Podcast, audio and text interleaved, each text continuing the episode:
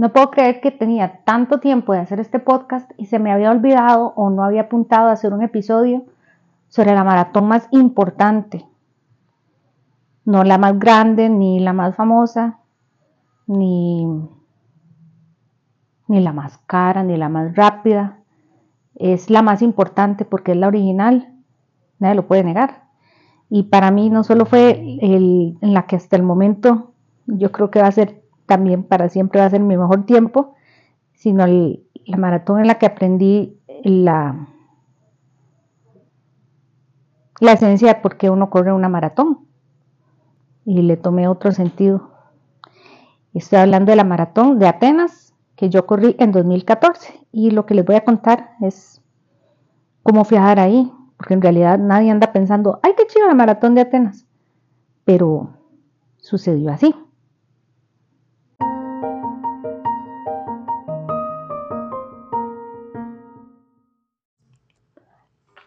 Suena súper elegante decir que todo comenzó en París. Más que elegante es que es de verdad. En 2014, en abril, yo viajé a, correr la Maratón de París. Y la noche antes de la carrera, que iba a ser el 6 de abril, como todos los corredores que íbamos a correr, fui a cenar pasta y en el restaurante en que estaba, en la mesa de la par, había una familia que con solo verlos no sabía que eran griegos. Y cuando ponía atención, eh, estaban hablando griego. Y yo no puedo evitar hablarle a la gente. Traté de no incomodarlos, ¿verdad? Pero yo dije algo así como, buenas noches, ustedes son griegos.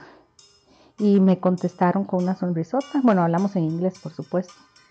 Y les dije, ay, eh, bueno, la cosa es que ellos venían también a correr a maratón, el papá y la hija, eran las dos, las dos hijas, papá y mamá, pero padre e hija correrían al día siguiente la maratón, igual que yo, entonces, ay, qué bonito, ¿y qué? ¿Usted de dónde es? De Costa Rica. No me diga Costa Rica, bla, bla, bla.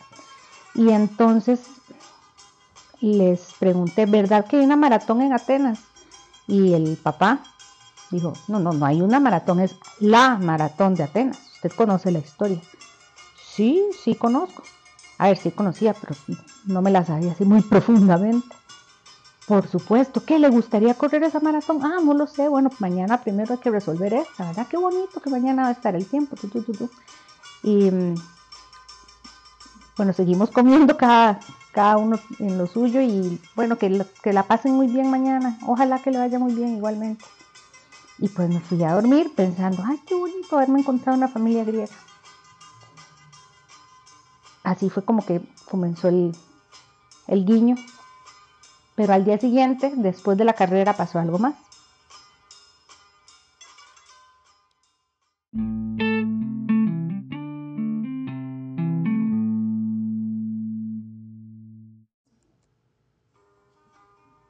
Después de terminar la maratón de París, que es muy bonita, es muy bonita, pero a mí no me fascinó.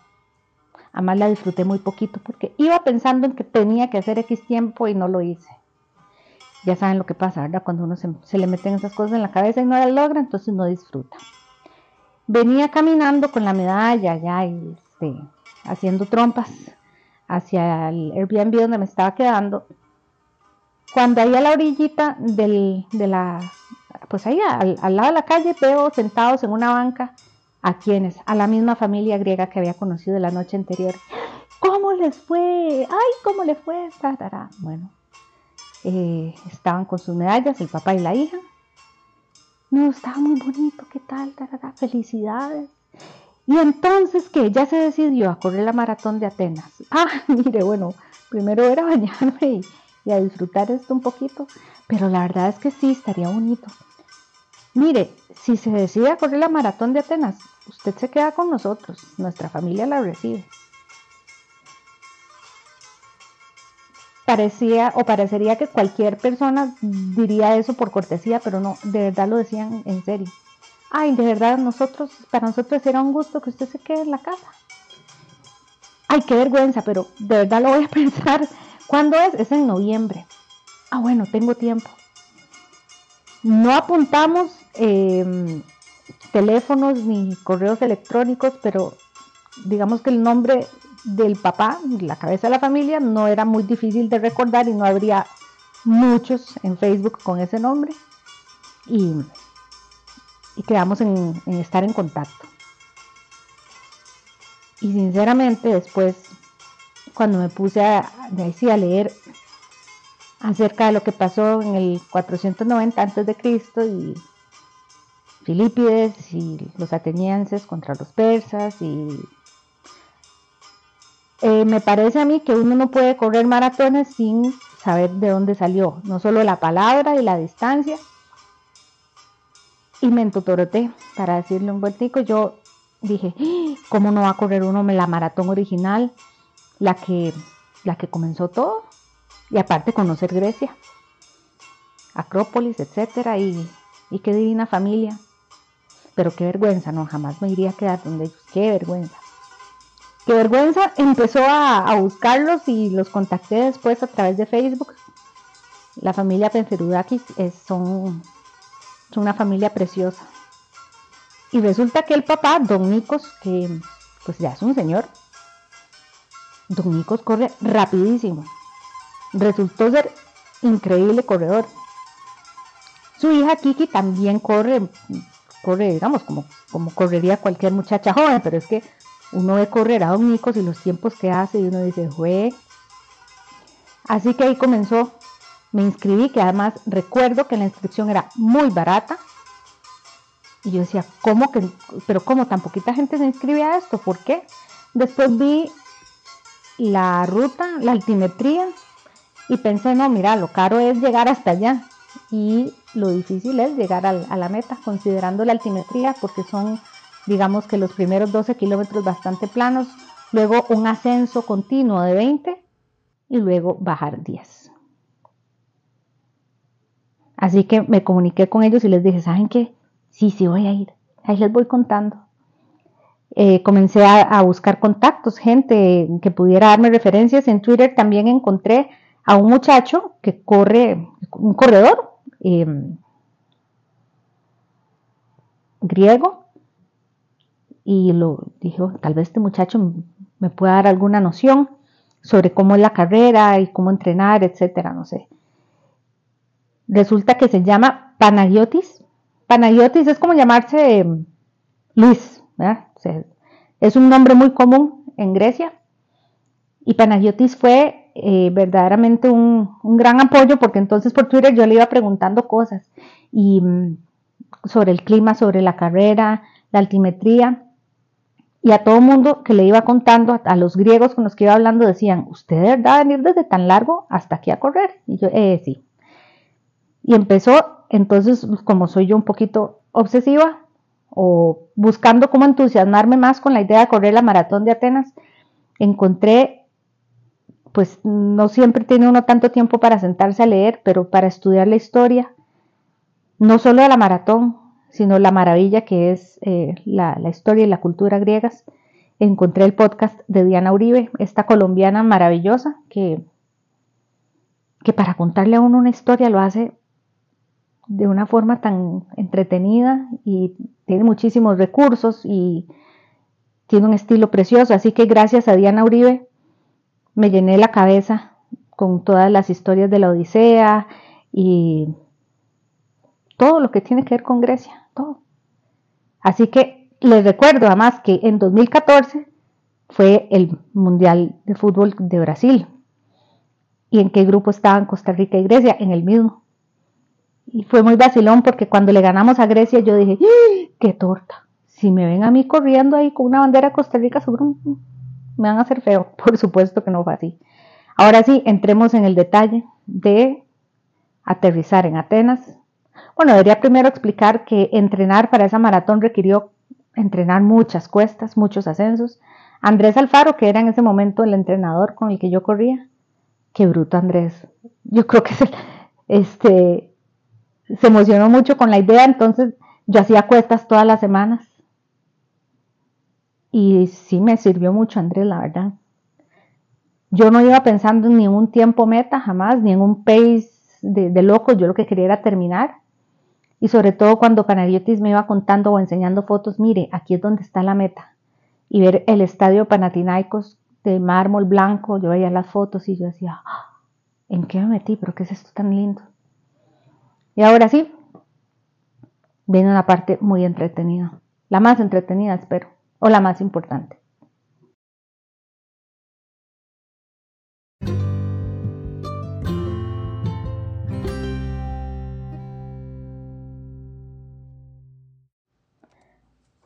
a muy poquitos poquitas semanas de ya viajar, le escribí a, mi, familia, que igual a ¿verdad? Pero ellos de verdad se portaron como papá, mamá y hermanas conmigo. ¡Ey! Ahora sí es cierto, ya voy para allá. ¿Se acuerdan? Y me dijeron, qué torta, no ve que tenemos a la abuelita aquí convaleciente en la casa y eso no nos parece que va a ser conveniente para que usted esté cómoda, como debe estar una maratonista el día antes de la carrera. Y yo dije, hijo de mi alma, ¿ahora qué hago? Buscar alojamiento. No, usted no se preocupe, porque nosotros le dijimos que usted se quedaba con nosotros y ya lo resolvimos. Yo había escuchado hablar de la hospitalidad griega, pero no me imaginé que llegaban a este punto y me moría de la pena cuando me dijeron, vea, aquí está, que hay una reservación para usted en este hotel. Usted se queda ahí con toda la comodidad, tranquila. Nosotros, eso sí, queremos eh, que venga a la casa y que coma con nosotros la noche antes de la maratón. Le vamos a tener la comidita bien rica, todo griego, todo precioso. Y por supuesto vernos después de la carrera. Nada más es que no, no podemos tenerte aquí en la casa por la condición de, de la abuela no es vergüenza, no es pena, es no puedo creer que, haya una familia que me tenga tanto cariño y que, y que hicieran eso por mí. Entonces empecé a pensar, sea, no hay, no hay un quintal de café de Costa Rica que yo pueda llevar para compensar esta hospitalidad y esta consideración que tuvieran conmigo. Pero como me decía Panagiotis, mire, no, a nosotros, o sea, a los griegos, así como que usted trate de compensar, no, eso no se hace. O sea, cuando alguien hace eso por usted, recíbalo y agradezcalo si quiere, pero no, no, se sienta presionada a devolver el favor porque así no funciona. Para Paraliotis ya además había hecho su parte. Vean lo alcahueta que es. Porque él había entrado en contacto con la organización de la carrera y que, ay, mira, una muchacha de Costa Rica, eh, no sé qué. Eh, ya yo estaba inscrita, por supuesto. Y me pregunta, dicen que con qué número querés correr. Y le digo, ay, me estás molestando. Sí, en serio, ¿usted quiere algún número en su, eh, el, big number, ¿qué, número le gustaría? Bueno, si te pones así, de regalón, como mi número eh, favorito es el 7, cualquier número que tenga un 7. Pues Panagiotis consiguió que yo corriera con el número 6777. No se puede ser tan alcahueta. Y bueno, lo que sí recuerdo es que ya cuando tomé el avión que fue San José, Atlanta, Atlanta, Ámsterdam, Ámsterdam, Atenas. Tamaño poco. Y cuando llegué, este, pues fui el hotel donde me tenían hospedada la familia, esta familia preciosa. Era un hotel que está, yo abría la ventana de mi habitación y tenía la vista de Acrópolis. Y me desmayé y pude volverlos a ver, saludar y nos pusimos de acuerdo para la cena premaratón. Si hubiera llevado un cuaderno para apuntar lo que me dieron de comer, voy a tratar de describirlo, porque fue una noche muy lluviosa y yo decía, qué horror, seguro va a llover en esta maratón. Pero llovió mucho, pero la verdad es que la calidad de, de cómo me recibieron en la casa y el menú no tengo fotos porque uno no toma fotos de eso, ¿verdad? Bueno, en ese momento, en 2014, no éramos tan de selfies. Pero los olores y los sabores los tengo todavía aquí. Qué bárbaro.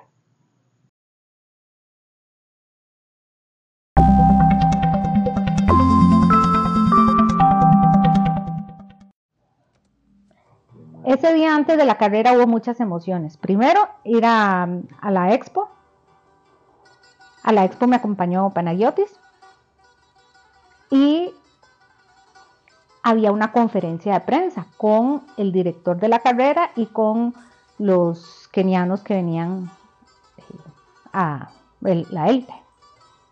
No me pregunten cómo, pero yo conseguí campo para la conferencia de prensa porque sonaba muy exótico que viniera una muchacha de Costa Rica, ay, es periodista, entonces entramos a la conferencia de prensa, mi papá griego, yo le digo así, don Nicos y yo.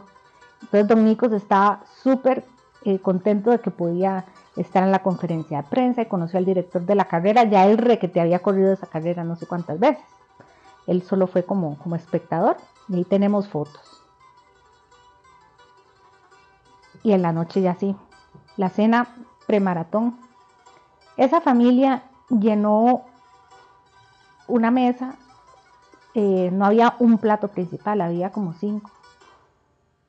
Y, y, sí, como son ellos, como uno los ve en las películas, que, que cocinan delicioso, que son tan alegres, tan, tan querendones, y toda la casa llena de ese olor a, mm, como a ver si era pasta con salsa tomate, digamos, pero no, no, no huele igual que la pasta con salsa tomate que hace cualquier italiano o hacemos aquí macarrones. No, no.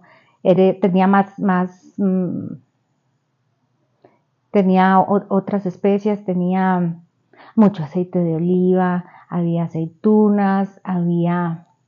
Mm. y yo traté de comer de todo, pero tampoco quería llenarme, ¿verdad?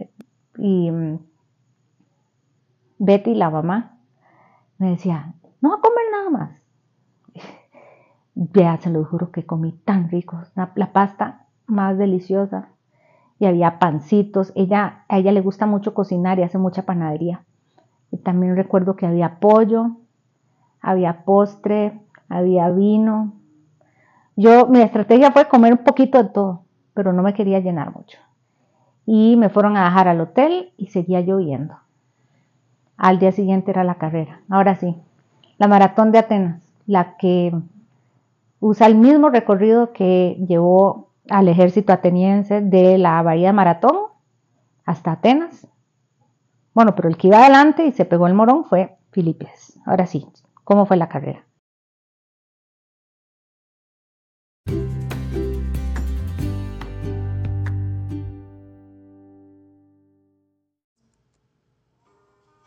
Nos juntaban a todos los corredores, digamos, eh, como en una gran plaza, y, nos llevaron de Atenas en autobuses hacia el punto de partida. Si ustedes buscan en un mapa la bahía de Maratón, pues está obvio a 40 kilómetros.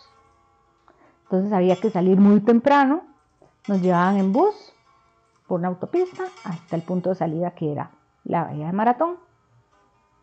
No llovió, pero empezó un poquitito frío para mi gusto, me acuerdo lo que más me sorprendía era ver que no era miles y miles y miles y miles y miles de personas, era... Es que no, no llegaba ni a, ni a 10 mil personas, jamás, muy poquita gente. Y yo había tratado de buscar si había costarricenses corriendo, porque uno dice, siempre, siempre aparece algún tico, pero no, solo estaba yo.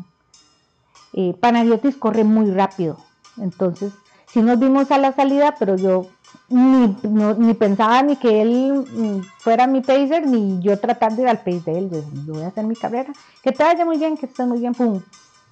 Y el pum empezó la carrera. Y los primeros 12 kilómetros, como decía, son bastante planos. Y en algún momento del punto de salida em, ya va agarrando hacia Atenas, pero le da la vuelta a un montículo que es la tumba de los héroes de la batalla de Maratón. Entonces yo me iba acordando de todo lo que contaba Diana Uribe de esas batallas. En serio, yo iba con la cabeza llena de, de todo lo épico de la historia griega y, enamorada de, de oírlos hablar, porque es un idioma que tiene un sonido muy particular. Eh, no, no aprendí griego. O sea, lo básico, calimera y cosas así. Pero... Y después de esos 12 kilómetros ya yo sabía que venía los 20 kilómetros de ascenso continuo. A ver, un ascenso no como subir, em, no como subir la rosera ahí por detrás del aeropuerto, ni, ni tampoco tan, podría, podría pensar que sea tan extendido como el Boulevard de Romoser, pero un poquito más extendido, por supuesto, 20 kilómetros de esos seguidos. ¿Y qué se veía de camino? Eh, no mucho. ¿Por qué? Porque íbamos como, imagínense como ir corriendo por la 27. Apoyo público, muy poquito, muy poquito, porque uno iba usando una carretera. Pero lo que sí recuerdo es que los poquitos puñitos de gente que, que encontraba, estaba la típica señora mayor griega, eh, toda vestida de negro y con unos eh, ramitos de olivo saludando y, haciendo porras, pero no es ni remotamente parecida, ni en lo escénico, ni en la cantidad de público, ni en, ni en apoyo de porras y gritos y todo eso, para nada.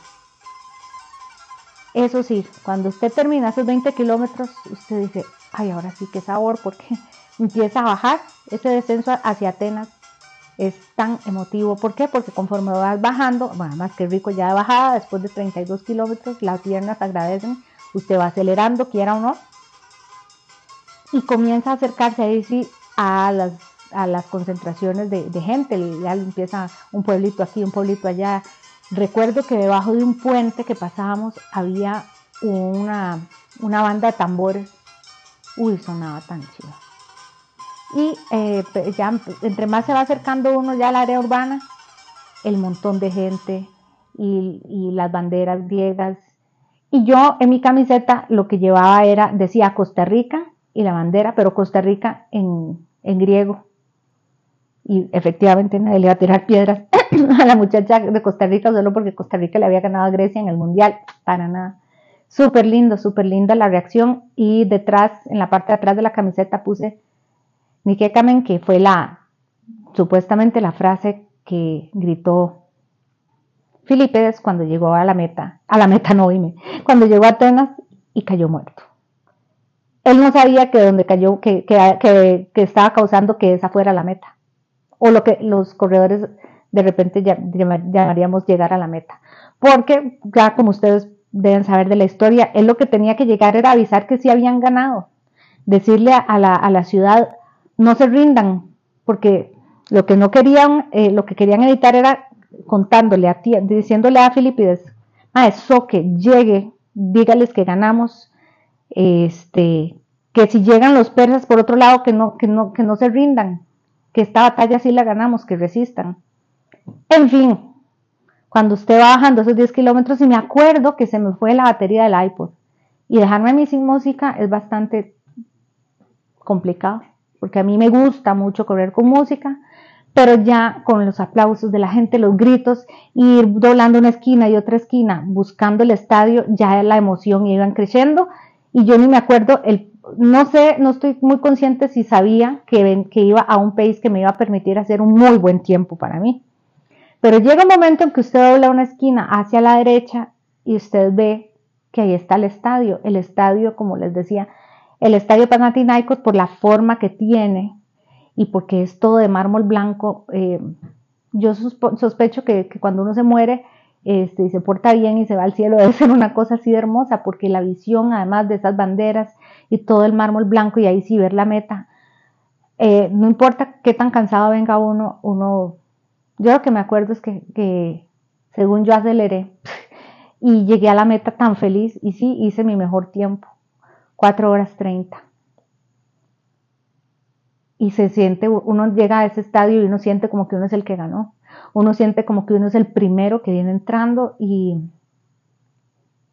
y la, esa hospitalidad, así como la familia y como Panagiotis, la señora que me puso a mí la, la medalla y me vio a los ojos y me felicitó, en griego, supongo que era felicitación, ¿verdad?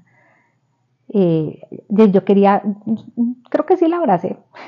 Eh, fue, fue un momento, de verdad, se parece mucho, creo, debe parecerse mucho a, ser el que gana una maratón, porque esta es la maratón. No hay otra, es la original, es la primera, es de donde, de, la historia de la que se derivaron todas las maratones del planeta.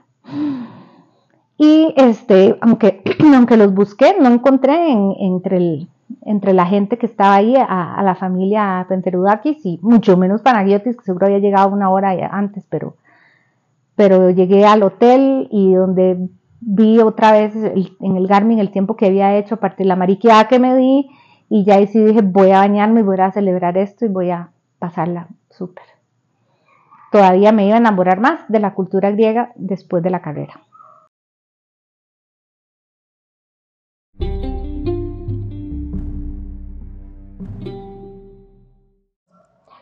Sí, sí tuve chance de reencontrarme con la familia y ay, qué bien que le fue, la felicitamos, vamos a comer.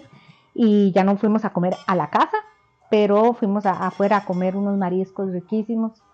Eh, yo sí les traía regalos de Costa Rica, por supuesto. Eh, pero ellos todavía me dieron más regalos. Como les decía, Betty, la mamá, eh, cocina riquísimo, pero entonces me tenía unos frasquitos de conservas, de jaleas, de salsas, todo eso tome para que se lleve para su casa y galletitas, todo eso, yo no sé cómo hice, pero todo eso pasó en el aeropuerto. Este, y pues los dos días que me quedé más en, en Atenas, casi toda la gente que va a Grecia dice, ay, las islas griegas, las islas, las islas, un crucero. Bueno, yo no hice nada de eso, yo solo conocí Atenas. Pero verdaderamente el estar también ubicado el hotel a los pies de la Acrópolis, eh, no era muy inteligente subir esas gradas al día siguiente después de correr una maratón, pero había que subir a Acrópolis y me subí ese montón de gradas y ya estar ahí, además uno entiende, se hace un círculo perfecto con toda la historia, lo que acabas de correr, el significado que tiene y el Museo de Acrópolis es un súper chuzo, es increíble todo lo que tienen y por supuesto, eh, porque, porque la historia griega este, es como el ombligo de la humanidad, entonces estaba muy agradecida yo con Diana Uribe porque todos los podcasts suyos que escuché y todas las horas y horas de, verla y oírla en YouTube contar todos sobre, sobre la historia griega, pues me sirvió mucho y estaba, se me caían las babas de verdad en el Museo de Acrópolis. Y lo, lo, demás pues también era caminar por allí, conocer algunos barriecitos y había un restaurante que se llama Arcadia, si van por Atenas, busquen cerca de Acrópolis un restaurante que se llama Arcadia. Los meseros, además, es que no, en serio, no sé, en 2014 no era muy común que, hubiera alguien que viniera a Costa Rica a correr maratón. Entonces los muchachos me decían, ay, va a venir a, va a comer aquí otra vez. Bueno, entonces este, ahora le regalamos una cerveza. Si viene a la hora de la cena, le regalamos el postre. Ay, si viene mañana, le regalamos un café. Obviamente fui todas las veces. Uy, lo que, y eso sí le tomé foto a un postre delicioso que se llamaba clava y estaba mortal. Y estaba haciendo un poquito de frío y yo ahí afuera en la mesita me trajeron una COVID. Algo que me llamó la atención es que ellos sí hablaban español. Y en la parte, digamos, entre el comercio de, Atenas había bastantes griegos eh, que hablaban español para atender a los turistas.